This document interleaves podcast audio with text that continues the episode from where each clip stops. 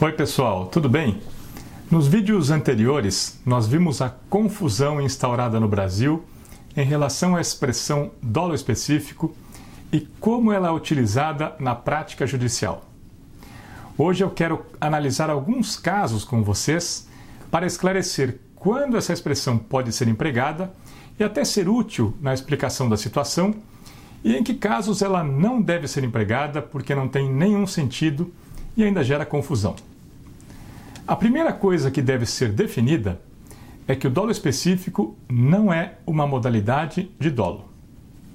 É só uma expressão que indica o objeto do dolo, ou seja, o elemento volitivo do dolo, em alguns delitos. E esses delitos são aqueles descritos em tipos que podem ser divididos em duas partes.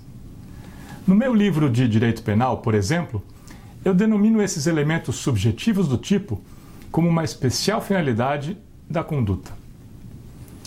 O crime de perigo de contágio de moléstia grave, por exemplo, tem essa estrutura. O sujeito deve praticar o ato capaz de produzir o contágio com o fim de transmitir a moléstia a outrem. A primeira parte do tipo descreve uma conduta típica objetiva, a prática do ato capaz de transmitir a moléstia. E a segunda parte descreve a intenção do sujeito. E é essa intenção que atribui sentido ao ato descrito na primeira parte. É essa especial finalidade da conduta que define o significado do comportamento objetivo. Nesses casos, se pode dizer que o sujeito deve realizar o comportamento descrito na primeira parte com a intenção específica descrita na segunda. Dizer que essa intenção específica seria um dolo específico não está tecnicamente certo, mas também não chega a ser um problema. É algo parecido a dizer que alguém vai na delegacia fazer uma denúncia. Mas a expressão dolo específico só pode ser empregada nesses casos. Ela não deve ser empregada em relação a delitos cujo tipo não seja dividido em duas partes, como é o caso da injúria e da apropriação indébita.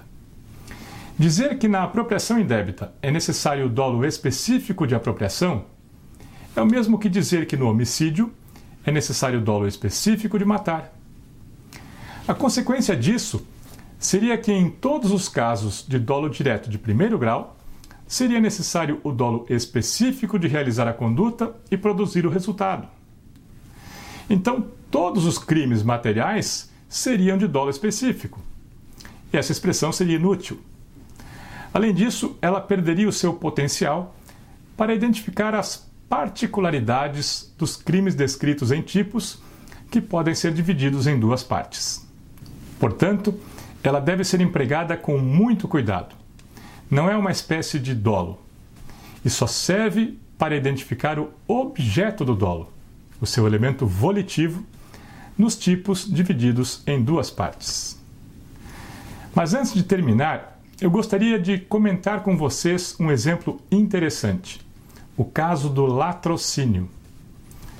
Se vocês analisarem a estrutura formal do tipo do crime de latrocínio, vocês vão ver que é um roubo qualificado. O parágrafo 3 do artigo 157 do Código Penal combina uma pena diferente para o caso de, em consequência da violência praticada como meio para a subtração, ocorrer a morte da vítima. A conduta típica é a subtração. É um crime contra o patrimônio. E o comportamento objetivo é a subtração. O resultado é a subtração. A violência é o meio empregado para a subtração e a morte é uma consequência do emprego desse meio.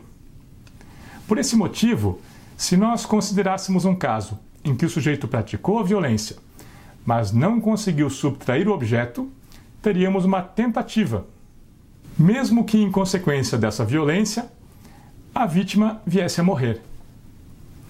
Isso porque o sujeito praticou a conduta típica mas não alcançou o resultado, que era a subtração. Mas você que estuda direito penal sabe que não é assim. A súmula 670 do Supremo Tribunal Federal estabelece que a consumação do latrocínio ocorre com a morte, mesmo que o sujeito não consiga realizar a subtração. O que essa súmula fez? Alterou a estrutura do tipo do crime de latrocínio. Transformou esse tipo em uma modalidade que pode ser dividida em duas partes e classificou o homicídio na primeira parte e o roubo na segunda. E a hipótese típica acabou ficando assim: matar alguém, primeira parte, com a finalidade de subtrair coisa alheia móvel, segunda parte. A finalidade de subtrair coisa alheia móvel passou a ser um elemento subjetivo do tipo. Vejam que interessante. No roubo, seja ele simples ou qualificado, a subtração é o resultado, um elemento objetivo do tipo. Se não ocorrer a subtração, o fato típico não estará consumado. Mas no latrocínio, apesar de ser um roubo qualificado, a subtração é só um elemento subjetivo do tipo. A subtração não precisa ocorrer para a consumação do fato típico. A subtração é só uma finalidade específica que orienta a conduta do homicídio. Então a jurisprudência transformou um crime contra o patrimônio em um crime contra a vida. Apesar de o tipo estar descrito como um roubo qualificado, na verdade é um homicídio qualificado.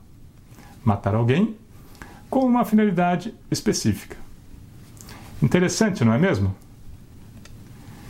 Bem, pessoal, assim concluímos mais esse assunto. Eu espero que vocês tenham gostado e que o conteúdo tenha ajudado a entender melhor a expressão dolo específico.